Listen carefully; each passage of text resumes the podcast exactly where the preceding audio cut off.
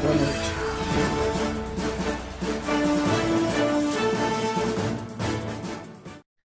Olá a todos, muito bem-vindo a mais um programa Gestão Pública em Debate. Programa aí em parceria da pós-graduação do Centro Universitário Internacional Uninter e da graduação do, da, da Uninter. E é uma junção aí das duas escolas de gestão pública, da professora Manon, ao qual já mando um boa noite e, e um forte abraço para a coordenadora da, da, da, graduação, professora Manon, e eu, professor Ricieri Garbellini, coordenador aí de pós-graduação na, nas áreas de gestão pública, ciências políticas e também a área de segurança pública. E esse programa é um, uma continuação aí dos nossos estudos e algo prático em que os nossos alunos conseguem aí é, mais conhecimento em relação aí a diversos temas. E hoje a gente está aí na nossa quarta edição já do programa, programa aí de bastante audiência, os alunos que estão ao vivo com a gente agora de todo o Brasil. E depois também os alunos podem acessar a nossa Rádio Ninter, a qual desde já eu aviso vocês aí para curtir o nosso canal aqui da Rádio Ninter e também lembrar que esse programa está disponível no YouTube para que vocês consigam co compartilhar. E consequentemente, é, nós iremos colocar aí nos nossos canais. Boa noite, professora Manon, já ao vivo, a professora Charline, o professor Romilson, e hoje nós vamos estar aí a professora Talita, hoje aí grande audiência no nosso programa, e iniciando a nossa fala, gostaria de dar boa noite também para o meu convidado, professor Osíris. Boa noite, professor, tudo bem? Boa noite, tudo bem? Como é que estão as coisas aí? Muito um prazer. Muita chuva aí? Aqui sim, muita chuva aí na região mais a, a, a, a oeste da cidade, já está começando a chover aqui.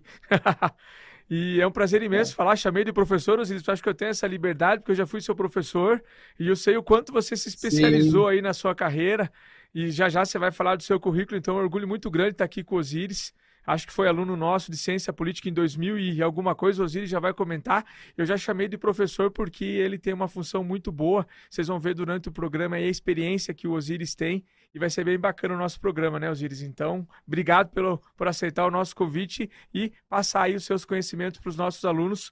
E hoje a gente vai estar falando muito sobre o tema, que é um tema bem legal, que é o que a gente chama, deixa eu só pegar a nossa colinha aqui, que é é, cidades inteligentes, né, Osiris? Que, que é a nossa pauta que a gente vai discutir agora, que é a gestão e a tecnologia dessas cidades inteligentes. Então, Osiris, conta um pouquinho para a gente aí da sua trajetória, como que é, quem é o professor Osiris? É, é interessante, né? E para mim é uma, uma honra muito grande, né? Uma satisfação muito grande estar aqui hoje no programa na Uninter, é uma instituição pela qual eu tenho muito muito carinho, né? onde eu fiz minha formação, então já entrando aí um pouquinho, falando um pouquinho da minha formação e experiência, uh, eu fiz minha graduação na Uninter em 2009, em Ciência Política, o professor é, Ricieri realmente foi, foi o nosso, ali um dos nossos mestres, né, responsáveis pela nossa, fundamentar esse, esse conhecimento, né, da, na ciência política, é, e eu já vinha de uma experiência, claro, né, é, no, no, meio político, no meio né, é, social aí, atuando de alguma maneira. E também tive a satisfação de fazer uma, uma, um MBA em gerenciamento de projetos também na, na Uninter também. Então, essas duas formações aí dentro da, da Uninter. É, falando um pouquinho da minha experiência, é claro que eu não vou remontar aí toda a minha profissional, mas, é, mais enquadrando aqui no, no foco de hoje e na atualidade, eu vim de uma experiência bastante grande na, na área de pesquisa, né? pesquisa de opinião, pesquisa política, pesquisa de mercado. É, trabalhei nos grandes institutos aí a nível de Brasil, então trabalhei no Datafolha, trabalhei também no, no IBGE, no IBOP, no IBOP MQI, que era a parte de é, pesquisa telefônica, e também no Paraná Pesquisas. Então eu vim, quando eu cursei o, o, a ciência política, eu já vinha com essa experiência de, de, atuar nessa área de pesquisa de mercado, pesquisa de opinião e política também. Depois disso, eu fiz é, uma, uma guinada na minha carreira, então eu fui para a gestão é, de call center, é, usando dados sempre também né, nessa, nessa, nesse processo, Então, eu fiquei aproximadamente dois anos na, na gestão de call center, trabalhei numa empresa de telefonia, numa grande empresa de telefonia, e na sequência eu vim, voltei para a gestão pública, porque é, eu tinha uma experiência já ali no IBGE, eu também trabalhei né, com pesquisa. Eu fiz no IBGE, por exemplo, o censo, né, o censo populacional, censo agropecuário, trabalhei na pesquisa de economia informal urbana do IBGE e também na PNAD. Então eu vinha com toda essa bagagem, é, foram duas passagens pelo IBGE que eu tive, e aí, em dado momento, eu, eu saí é, do, da, dessa gestão do call center que eu, que eu havia é, iniciado e fui para a área pública novamente. Fui para um, um call center público, né, mais conhecido aqui em Curitiba como Central 156, da Prefeitura de Curitiba. Então, eu iniciei a minha trajetória nessa, voltando né, para me aproximando da administração pública novamente, em meados de 2002, é, e fiquei outubro de 2002 para ser mais preciso. E aí na sequência eu fui evoluindo dentro dessa da, da questão da gestão do call center, chegando ali à coordenação dessa dessa equipe. É, fiquei nessa coordenação de 2011 até 2020. Então eu tive uma, uma interação muito grande com a, especialmente com a prefeitura municipal aqui do de Curitiba, mas como eu trabalho numa organização social, a gente acaba prestando consultoria para outros municípios e para outros governos também, sempre com esse foco em tecnologia da informação e comunicação. Então, hoje, atualmente, eu estou numa posição de, de operações, eu sou gerente da área de operações do ICI, que é o Instituto das Cidades Inteligentes, e a gente provê, basicamente, a gente provê tecnologia da informação e comunicação para governo. Basicamente é isso. A nível nacional, a gente atua hoje e hoje eu estou nessa posição. Para além disso, é, eu já fui head de responsabilidade social empresarial do ICI, fui por quatro anos head de responsabilidade social empresarial e atuo hoje também como diretor de projetos estratégicos da Associação Brasileira de Recursos Humanos, do Seccional Paraná. Então, além de ser diretor lá de projetos estratégicos, eu também participo dentro da BRH num comitê é, relacionado a direitos humanos, um comitê de diversidade e inclusão. Então, esse é um resumo aí da minha experiência profissional. Claro que eu estou omitindo parte dela, porque também não vou revelar minha idade aqui, professor, mas eu estou omitindo parte aqui. E nem o ano parte que da minha experiência omitindo. E nem o ano que você foi meu aluno, né, Osiris, aqui na nossa, na nossa instituição, né? Muito bacana. Então, Osiris, dentro de tudo Exatamente. isso que você tem comentado, desse currículo magnífico, é, eu já deixo uma pergunta aí para você, para que você nos, nos, nos conte agora, né? A grande ideia é que os nossos alunos aí de gestão pública devem estar fazendo aquela pergunta assim, né? Como que eu consigo utilizar esses indicadores por parte do que você está falando aí agora, de toda essa experiência? Como que o poder público pode utilizar esses indicadores, Osiris? Qual é a importância do poder público ter esses indicadores e como que ele coloca em prática? Visto aí a experiência que você tem e essa contribuição que a gente pode dar para o nosso poder público, né? É, eu vejo sempre, professor, que a administração pública, e isso é uma das coisas que eu sempre comento, a administração pública ela, ela é muito complexa. E, por outro lado, é, para além da complexidade da administração, nós temos recursos escassos na administração pública. Então, é, a quantidade de recurso ou de é, orçamento disponível para investimento, por exemplo, ou verba de custeio, ele é muito resumido, muito reduzido esse orçamento.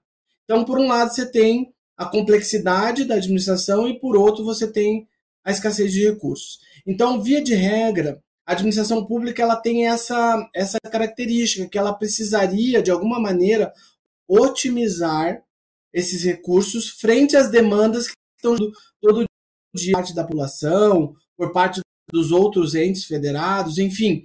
Então, essa necessidade é uma necessidade premente da administração pública. E o que ocorre que a maioria dos gestores públicos, isso é um panorama que agora está é, mudando um pouco, mas a grande maioria dos gestores públicos não se valem de informações e de indicadores para executar planejamento. Então, o que, que a gente pensou? Por exemplo, eu hoje, eu, uma das minhas atribuições é fazer, é, operacionalizar um sistema de gestão de atendimento ao cidadão, receber as solicitações e as informações do cidadão, que é uma atribuição de, normalmente das secretarias de governo, né, dos estados, dos municípios, ou Casa Civil, né, no caso do, do governo federal ou de alguns estados. Então, eu trabalho hoje mais especificamente nesse projeto.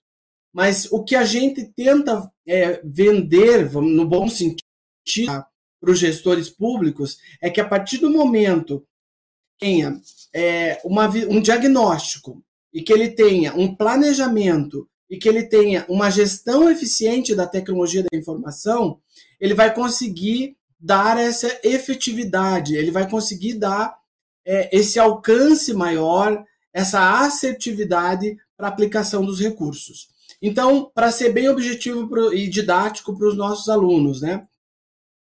Eu vou trazer aqui um exemplo do, do, da gestão de atendimento em Curitiba. Nós temos, por exemplo, lá, o ano passado nós tivemos em torno de 10 milhões de interações com a população. Quase 10 milhões, contando todos os nossos canais de atendimento. Telefone, chat, app e portal. Então foram quase 10 milhões de, de interações conosco. É um volume muito grande de informações. E não se trata apenas de receber ou prestar uma informação ou prestar um serviço. Eu posso usar essa grande massa de dados, porque se nós tivermos 10 milhões de interações, você pode ter certeza que nós geramos muito mais protocolos do que 10 milhões. Porque muitas vezes um, um único cidadão ele tem ali três, quatro pedidos. Então você pode multiplicar esses 10 aí por, por 3, pelo menos. Então é um volume de dados muito grande. A gente tem um sistema que comporta esses dados, onde os operadores imputam esses dados, e nós temos aí uma ferramenta que nós chamamos de BI, que é Business Intelligence. Essa ferramenta, ela vai ler essa base de dados e ela vai extrair indicadores estratégicos para a tomada de decisão. Isso significa o quê? Que ela vai organizar essa massa de dados e trazer aquilo que realmente importa para o gestor público para que, através dessas informações preciosas, ele possa direcionar melhor o dele no sentido de atender a população e otimizar esse recurso, que, como nós mencionamos, é um recurso escasso. Então, por exemplo, eu posso pegar o município de Curitiba nessa ferramenta, e isso é um exercício muito simples de fazer, que aí, para o gestor, é, é dois, três cliques, e ele pode isolar quais as áreas da cidade, por exemplo, agora está chovendo em Curitiba. Pode ter alagamento aqui, porque tem muitos rios, pode ter queda de árvore. Então, o gestor ele pode isolar essas demandas e saber exatamente quais são os bairros onde a gente está tendo uma maior incidência de um determinado tipo de problema ou serviço. E a partir dessa informação, ele consegue executar o seu planejamento para a melhoria da cidade. Então, é, é, esse é um exemplo bem prático. Nós tivemos um, uma situação, não me delongando muito aqui na resposta, mas nós tivemos uma situação com a área de serviço social da cidade. Então nós tínhamos lá, nós temos em Curitiba um, um serviço que se chama abordagem social de rua. São pessoas caídas, vitimizadas na via pública, ou às vezes é, uma pessoa que está drogada, enfim, é, na via pública. Então, alguém passando liga ou, ou, entra no nosso app, faz o pedido e vai uma equipe da prefeitura fazer essa abordagem lá na via pública e convencer essa pessoa para que ela venha para um abrigo. Esse é um dos serviços que nós prestamos. O que, que nós fizemos com o, essa, essa, esse uso de indicadores né, do BI? Nós pegamos e fizemos um levantamento de quais as faixas horárias, ou as faixas de horário, melhor dizendo, que nós tínhamos uma maior incidência desse tipo de pedido por parte da população. E mais do que isso, nós é, isolamos também os bairros e os, a localização exata onde essa incidência era um pouco maior. A partir disso, nós fizemos todo um estudo junto com a prefeitura para que nós pudéssemos criar mecanismos de proatividade, ou seja, não esperar que o cidadão entre em contato, porque nós sabemos que na rua 15 de novembro, que é uma das ruas mais movimentadas aqui do centro da nossa cidade, às 18 horas sempre vai ter um volume grande de pessoas lá solicitando abordagem social de rua pela curva de demanda que a gente já analisou no BI. Então aí a gente já consegue fazer um trabalho proativo, organizar equipes que nem precisam receber essa demanda através do nosso canal de atendimento. Proativamente elas já vão executar esse tipo de serviço lá na ponta. Então, isso é uma da, um dos exemplos que eu trago para vocês. Mas é, um exemplo mesmo, porque, via de regra, essa, esse tipo de aplicação ele vale para qualquer tema da administração pública, seja saúde, seja educação, seja atendimento ao cidadão, seja impostos né, municipais ou federais, não, não há distinção em relação a isso.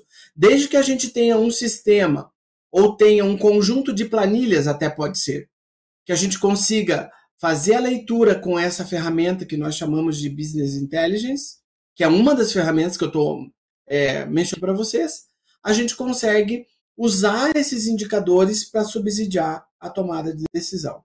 E aí a gente não, a administração não se pauta mais por percepções ou por eu acho, eu imagino que isso seja melhor para a população. Não, a gente vai se basear realmente em dados e informações reais que foram produzidos pela própria população de alguma maneira, né? Porque toda a informação que eu tenho hoje a nível de gestão de atendimento do cidadão, ela é uma informação que eu colhi da população, por isso que eu mencionei para vocês no início. Não se trata apenas de prestar uma informação ao cidadão ou de registrar um pedido. Isso é muito importante e a gente faz com primor, porém, a gente procura usar essa massa de dados.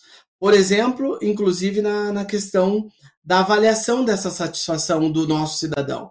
Então, hoje aqui em Curitiba, é, com esse sistema, a gente consegue mensurar a satisfação, que a pesquisa né, de satisfação a gente faz, tem um NPS, né, que a gente mede isso por dia, por mês, por semana, e eu consigo, com essa ferramenta de extração de dados, eu consigo, inclusive, é, monitorar como que está essa satisfação por bairro, por regional da cidade, por assunto, por tema né, da, de atendimento que eu forneço para o cidadão. Então é algo muito interessante por secretaria, né? Eu consigo ver qual que está performando melhor. E se ela não está performando, por que, que ela não está performando bem? Então, isso aí, por si só, já acaba sendo um insight e uma, uma informação preciosa para o gestor para que ele possa também corrigir rota. Não só verificar aquilo que está indo bem em termos de atendimento ou em termos de prestação de serviço público, mas também que ele possa corrigir rota, né? E de alguma maneira transformar as cidades.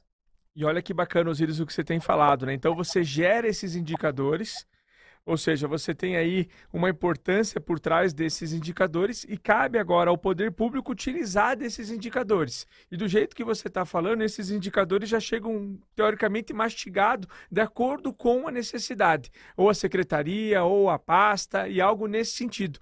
E olha como vai ficar fácil para esse gestor agora utilizar isso como base para que ele crie as políticas públicas do município dele. Porque se você está com esse dado e você vai demonstrar esses indicadores, vai facilitar para ele essa política pública, porque ele vai entender. Ele tem ali, nossa, segundo o que você passou através dos vários canais em que a prefeitura teve informação, são mais de, de, de, de milhões de interações. Então, para você criar alguma política pública agora, se você entrar nessa base de dados, você vai extrair muita coisa boa.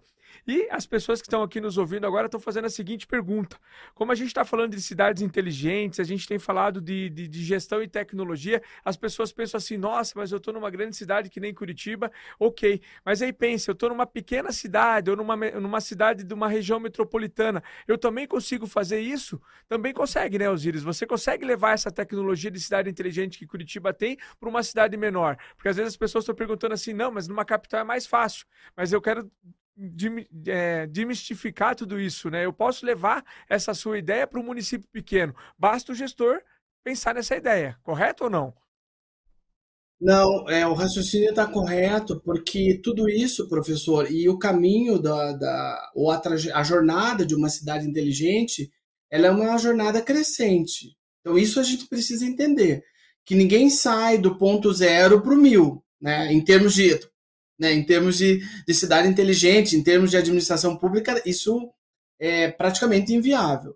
Então, o que, que a gente pensou em termos de não só essa solução de atendimento ao cidadão, tá? Eu estou falando dessa porque é a minha especialidade, mas eu estou dentro de uma empresa de tecnologia. Então eu tenho contato com outros projetos também. Mas quando eu digo do, do, de gestão de atendimento, a gente pode replicar isso para outras vertentes. Então, é, Curitiba ela veio num, numa construção. Só para vocês terem ideia, o, nosso atendimento ao cidadão de Curitiba ele remonta de 84. Então, ele foi criado em 1984. E lá era papel carbono. Não sei se vocês conhecem, talvez a gente só tenha jovens aqui, não vai saber o que é um papel carbono, mas era papel carbono e telefone de gancho. Então, assim, a gente foi é, evoluindo essa tecnologia. A gente foi evoluindo, porque, na verdade, eu posso falar até algo que vai depor contra mim aqui. Na verdade, não se trata apenas de tecnologia.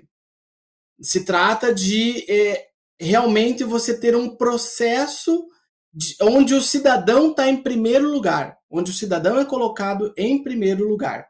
É, porque uma cidade inteligente, ela não necessariamente é uma cidade que aplica só tecnologia, porque a tecnologia ela é apenas um meio. E se eu contar para vocês que o 56 foi criado em 84 e a base, o core do sistema é o mesmo desde 84 até hoje, talvez vocês digam, nossa, mas que, que arcaico isso, né? É porque é uma ideia simples, uma ideia original, uma ideia que funciona. E aí, o que, que a gente fez? O que a gente fez ao longo do processo foi modernizar esse, essa dinâmica aqui em Curitiba. Então, é, por exemplo, a partir de 2019, a gente promoveu um processo de transformação digital. Ou seja, eu coloquei à disposição o serviço que eu já tinha, mas dentro da mesma característica, dentro da mesma filosofia, eu coloquei isso na palma da mão das pessoas nos apps. Então nós temos um app que é o Curitiba 156. Até quem for de Curitiba ou quem não for, por curiosidade, entra lá na loja do, da Apple ou do, do Android lá e baixa Curitiba 156. Porque mesmo você não sendo de Curitiba, você pode obter informações turísticas, enfim. É, e nós oferecemos isso para o cidadão só em 2019. Ou seja, as pessoas estão dizendo esse mantra de que o mundo é mobile desde 2006. E nós só oferecemos em 2019, porque nós não tínhamos maturidade para colocar esse canal à disposição naquele momento. Mas nós já tínhamos o atendimento tradicional. Então, esse sistema, ele acaba sendo um sistema modular. Como eu falei para vocês, ah, eu não tenho é, um sistema operacional que eu consiga fazer o gerenciamento do atendimento cidadão. Você pode usar uma planilha. Dentro da mesma filosofia, usando uma planilha. Se você quiser é, tirar um, um, gerar indicadores lá, você vai conseguir gerar indicadores também, seja de um BI ou seja um, um indicador já mais rudimentar, vamos dizer assim. Então, é, professor, eu acho que desmistifica realmente essa questão de que para ser uma cidade inteligente precisa ter muita grana, muito dinheiro, muito investimento. Você precisa sim começar passo a passo e organizando essas informações, por isso é, eu sei que não vai dar tempo de falar de tudo, mas eu acho que central nesse processo é o, é o, plano diretor né, de tecnologia da informação e comunicação, que todo município deveria ter, porque daí sim é, vai naquela tríade que eu falei no início, né, do diagnóstico, né, do planejamento e da gestão eficiente, essas, esses três elementos. Quando você tem um, um, um PDTI, um PDTIC, né, que a gente chama, você consegue organizar essa visão da necessidade de investimentos em tecnologia da informação para o teu município, né? Ou para a gestão pública, seja governo, estadual, federal, não importa. E esse tríade fecha-se na hora que a pessoa recebe aquele dado, ela consegue olhar aquele indicador e consegue colocar em prática, né? Tem muitas informações que às vezes chegam e as pessoas vão ter aquele, aquele dado e não vão conseguir processar, né? Então, isso que você falou, das três características, elas é, trabalham junto aí para que tudo dê certo. A professora Manon fez um é, recado bem legal aqui também, que é que você comentou, né, professor Osiris, é o cidadão, informação para a cidadania é qualidade de vida, né? Ou seja, toda vez que você tem aí essa informação, você vai é, aumentar a qualidade de vida aí. E muito feliz aqui que a gente está tendo alunos de todo o Brasil conversando com a gente um abraço para o nosso, pro nosso aluno Romilson, é, também o Marcos Fonseca, a Alessandra, a Sanilei, o, o aluno Romilson, que ele tem conversado com a gente é lá de Fortaleza, também está tá aqui na nossa, da, da nossa live. A aluna Soraya, é, a, a aluna Aline, então, olha, a aluna Aline também de Juiz de Fora, nossa aluna de, de MBA de, de, de de gestão pública. Também estamos falando com a Wanda. Olha só, Osiris, então, o Brasil inteiro de ponta a ponta. Gravataí também, um forte abraço para o pessoal, o Luan, que está conversando com a gente. E o Romil está escrevendo aqui, né, que ele já leu sobre os semáforos, né? Ou seja, o semáforo inteligente sendo implementado em São Paulo, em que realiza as leituras de via pública para o melhoramento de tráfego ou seja, uma iniciativa que faz parte do planejamento para políticas públicas. Então, acho que isso também é interessante é, comentar aqui o, o, que o Romilson comentou. O Ricardo também está dando boa noite para a gente, ou seja, os quatro cantos aí, Osiris no, nos ouvindo agora. Osiris, uma pergunta também, né? É, esses modelos de, de, de contratação que a gente tem na administração pública, como que funciona? É, essa ideia da gente ter um TI, da, da, gente ter é, essa organização de TI dentro da administração pública. Vamos estar tá falando que, de repente, uma prefeitura dessas aqui, que não digo uma prefeitura, mas muitos alunos estão dentro dessa, da, dessa prefeitura. Como que funcionaria aí para a gente deixar uma, uma, uma, uma dica no ar para os nossos alunos? É, isso é muito legal, professor, comentar, porque até o comentário do, do sobre os semáforos, queria só resgatar aqui bem rapidinho que é uma tendência, né, atualmente em tecnologia a gente trabalhar com IoT, né, que é, que é a internet das coisas e também a inteligência artificial. Inclusive eu provoco aqui novamente, né, não só os alunos, mas quem está nos ouvindo nessa noite, nos vendo, que é, o, é, baixe lá o nosso app na loja, o Curitiba 56, porque inclusive ele tem um componente de inteligência artificial, né? Então, assim, você pega uma foto da sua galeria de uma árvore, por exemplo, e aí você sobe ele para dizer que quer um serviço da prefeitura.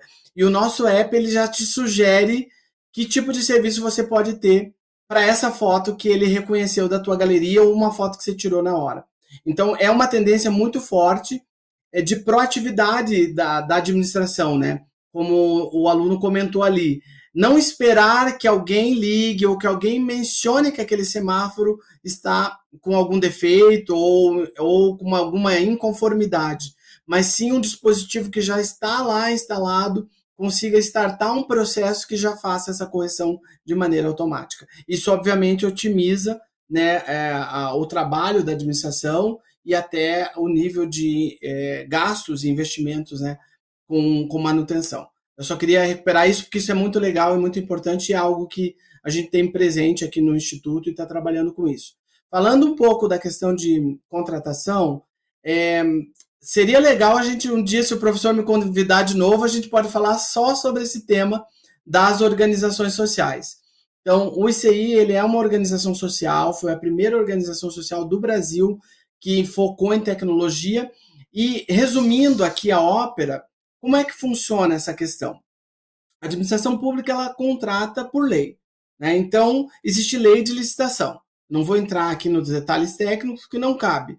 Mas é, tem que comprar via licitação. E nem sempre, às vezes, você acaba fazendo uma melhor aquisição porque é preço. Né? Claro que tem edital, tem, tem todo um descritivo técnico da solução, mas isso, na maioria das vezes, acaba sendo é, burlado de alguma forma né, por, por algumas empresas que estão ali é, de última hora querendo é, vencer alguma licitação. Essa, essa figura jurídica da organização social ela surgiu é, em 89, né, na reforma do Estado. Então, ela foi criada, essa nova figura jurídica de organização social, e o distintivo da organização social é que ela pode contratar por dispensa de licitação. Então, ela celebra um contrato de gestão com o município, ou um contrato, um contrato de gestão seria um contrato com vários, é, várias, vários serviços, ou um, um, um contrato específico para um determinado serviço, que não seja, porque tecnologia da, da informação e comunicação não é especialidade do poder público. Então, tem saúde, por exemplo, educação, tecnologia da informação, pode ser formado nesse tipo de, de modelo de contratação.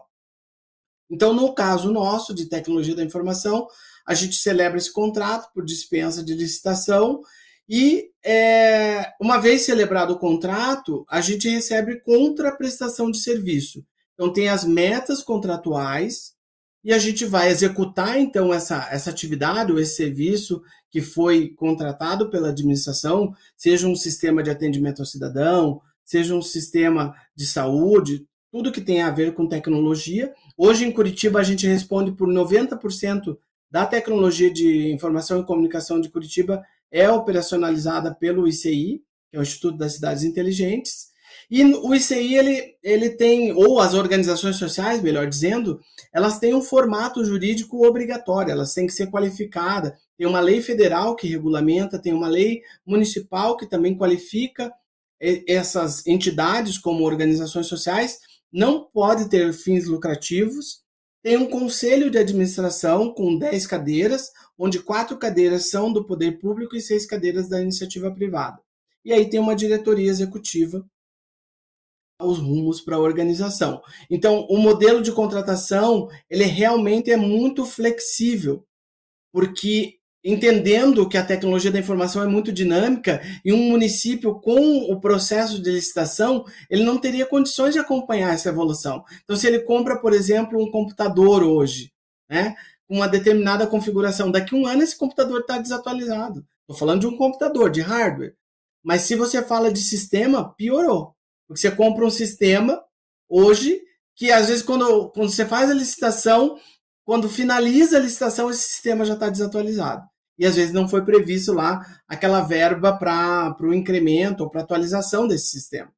E às vezes o poder não consegue, o poder público não consegue nem comprar. Então, é, essa saída da organização social ela é uma saída importante porque tem um controle do Estado em relação à aplicação desses recursos e ele dá maior flexibilidade para que o município, o governo do estado ou federal possa fazer essas aquisições. E o mais legal disso, que no meu ponto de vista, né, porque eu estou há bastante tempo na administração pública, né, como eu falei para vocês, tive um tempo no governo federal e daí depois saí e acabei voltando agora. Não estou exatamente na administração, porque nós somos uma, uma empresa privada, né, um instituto, mas estou bem próximo da administração. E o que eu acho mais legal desse modelo é que todo o nosso excedente financeiro ele precisa ser reinvestido ou em projetos sociais aqui no município ou em pesquisa e desenvolvimento. Então isso é, é esse, esse, esse eventual excedente financeiro que nós tenhamos, a gente não pode distribuir participação de lucro, por exemplo, nos funcionários, tem todo um regramento jurídico nisso. Então, essa é a parte legal né, das organizações sociais, porque você consegue, é, de alguma maneira, dar essa modernidade para a tecnologia da informação de um município e, eventualmente, se tiver um excedente, você reinveste em pesquisa e desenvolvimento ou projetos sociais. E, Osiris, uma, uma, uma pergunta bem interessante também que a gente pode deixar é, é, no ar e você também pode ajudar na resposta, é que existe uma importância muito grande a gente ter um plano diretor de TI. Acho que isso é importante a gente deixar aqui para os nossos ouvintes também. E quando a gente fala bastante de plano diretor e a gente detalha esses assuntos, tanto lá na graduação, a professora Manon fala muito sobre isso, e a gente também na, na pós-graduação conversa muito com os nossos alunos sobre o plano diretor. E a importância que a gente tem que ter um plano diretor voltado para a área de TI, porque daí o que, que vai acontecer? Quando a gente falar de, de, de, de gestão, quando a gente falar de tecnologia, vai facilitar mais. Então também fica uma dica muito grande para os nossos alunos e, e entender desse plano diretor de TI e como que ele vai criar tudo isso. Eu acho que isso você também pode dar, deixar no ar também, Osiris, uma ideia de como a gente pode ajudar os nossos alunos em relação a tudo isso, né? É, na verdade, a nível de município, de governo estadual, federal, o plano diretor ele é fundamental. Porque o que, que vai. Eu vou fazer uma analogia aqui bem simples que eu acho, professor, que todo mundo vai gravar. Quando nós não temos um plano diretor, é como se a gente fizesse qualquer escolha. A gente vai lá no varejo e compra o que dá vontade. Né? Ah, eu acho que eu vou comprar uma maçã, uma pera, não sei, qualquer coisa. Você compra o que tiver na tua frente. Não tem plano diretor. O plano diretor, não. Ele vai entender, por exemplo, eu tô, fui esses dias no médico, tô lá com um indicativo de pré-diabetes. Então, existem algumas frutas, por exemplo, que eu não posso comer. É melhor eu não comer. E tem aquelas que eu preciso exatamente comer, porque vão me ajudar nesse processo de é, regulação da minha saúde. Então, o plano diretor ele é isso: é eu ir lá no endocrinologista, entender o que eu estou é, tendo de demanda e priorizar essas demandas que eu preciso para a minha saúde. Trazendo isso para o contexto da tecnologia da informação, o município que não tem um plano diretor de tecnologia da informação e comunicação, e eu iria um pouco mais além até, professor, para deixar realmente uma provocação, é, um passo adiante seria fazer o planejamento estratégico de tecnologia da informação e comunicação, que daí você está olhando a longo prazo, porque existem muitas tecnologias, né? Muitas tecnologias, mas às vezes não é a tecnologia que que vai trazer aquela centralidade no cidadão. Então, um município existe para quê? Um governo existe para quê? Para melhorar a qualidade de vida das pessoas, para promover a transformação social. É só para isso que o município existe. E se ele não der conta disso, é, e falhou, né? Falhou de maneira horrível. Então, o plano diretor de tecnologia ele vai organizar, vai fazer esse diagnóstico e vai organizar essa priorização das demandas, planejar e organizar. E o planejamento estratégico ele tem um alcance muito maior, porque daí ele está olhando tendências já num, num, espaço temporal um pouco mais amplo. Né? E eu diria que realmente é fundamental nós, né, que trabalhamos com gestão pública, que estamos inseridos nesse meio, ou mesmo nós como cidadãos, nós precisamos fomentar essa prática porque é a prática que vai dar subsídio, inclusive para as outras áreas da administração pública fazerem os seus planejamentos, fazerem as suas políticas públicas, porque hoje nenhuma área não trabalha isoladamente da tecnologia. Elas carecem da tecnologia. Veja uma área de saúde, né? Então, como é que você vai fazer? O sistema de saúde de Curitiba é exemplar, né?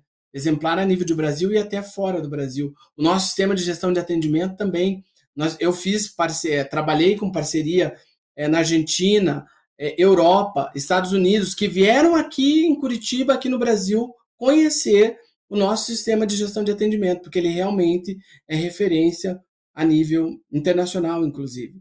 Então, como que a gente fez isso? Só com tecnologia. E foi um crescendo, né?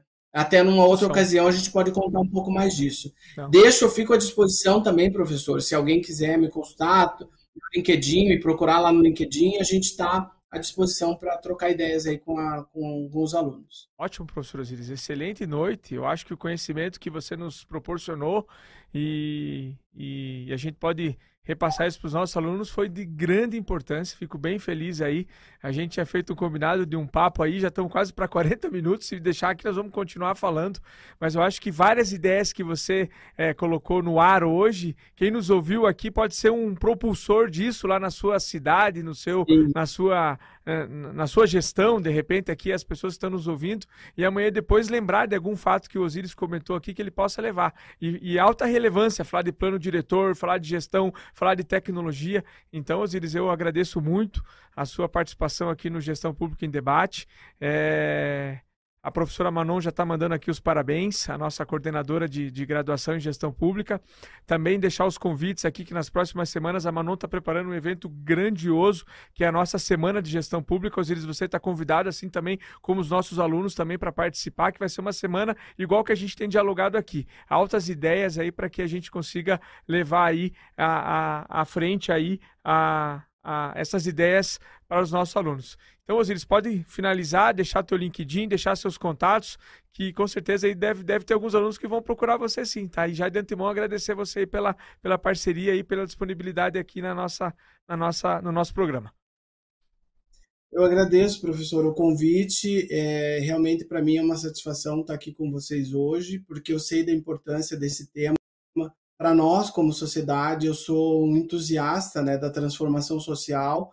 Eu acho que a gente tem, é, tem um propósito né, de vida, a gente não está à toa né, aqui no, no, no, mundo, e eu fico em, a inteira disposição da universidade. Como eu disse, tem uma dívida muito grande com a, a Uninter, inclusive com, com o professor Ricieri. Né? Então, tem uma dívida muito grande a nível de formação, né, de abertura de caminhos, né? Se eu sou o profissional que eu sou hoje, com certeza eu devo muito a essa, essa trajetória que eu tive aí na universidade, porque foi realmente uma, um marco para a minha vida profissional, passar pela Uninter. Então, fico à inteira disposição. Osíris de Oliveira, eu estou lá no LinkedIn, se quiserem podem me acessar lá. Tem alguns artigos que eu, que eu coloquei lá à disposição, não só de gestão de atendimento e tecnologia, mas também eu, eu como eu estou na BRH, então eu atuo também nessa parte de gestão de pessoas. E fico à disposição da, do, do, professor, da Uninter, da professora Manon, se para uma outra oportunidade que eu possa compartilhar o que a gente está fazendo em termos de, de gestão pública, de tecnologia, fico à inteira disposição. E para mim foi realmente um grande prazer estar aqui com vocês nessa noite. Muito obrigado, professor. Obrigado, Osiris, de coração aí por dividir os seus conhecimentos. E com certeza você vai ser acionado para outros programas que ficou bastante ideias aqui que dá para ser mais é, debatidas aí na sequência. E a professora Manon já até comentou que vai, vai mandar oi sim. Então, forte abraço, Osiris, brigadão aí. Agradecer a todo mundo aqui de ponta a ponta, meu WhatsApp aqui também, de várias pessoas que nos acompanharam e, e, e os contatos que a gente fez aí e a divulgação e diversos WhatsApp aqui no, no nosso programa. A audiência foi muito boa. Agradecer a todos vocês, em especial ao Osiris aí por compartilhar os conhecimentos.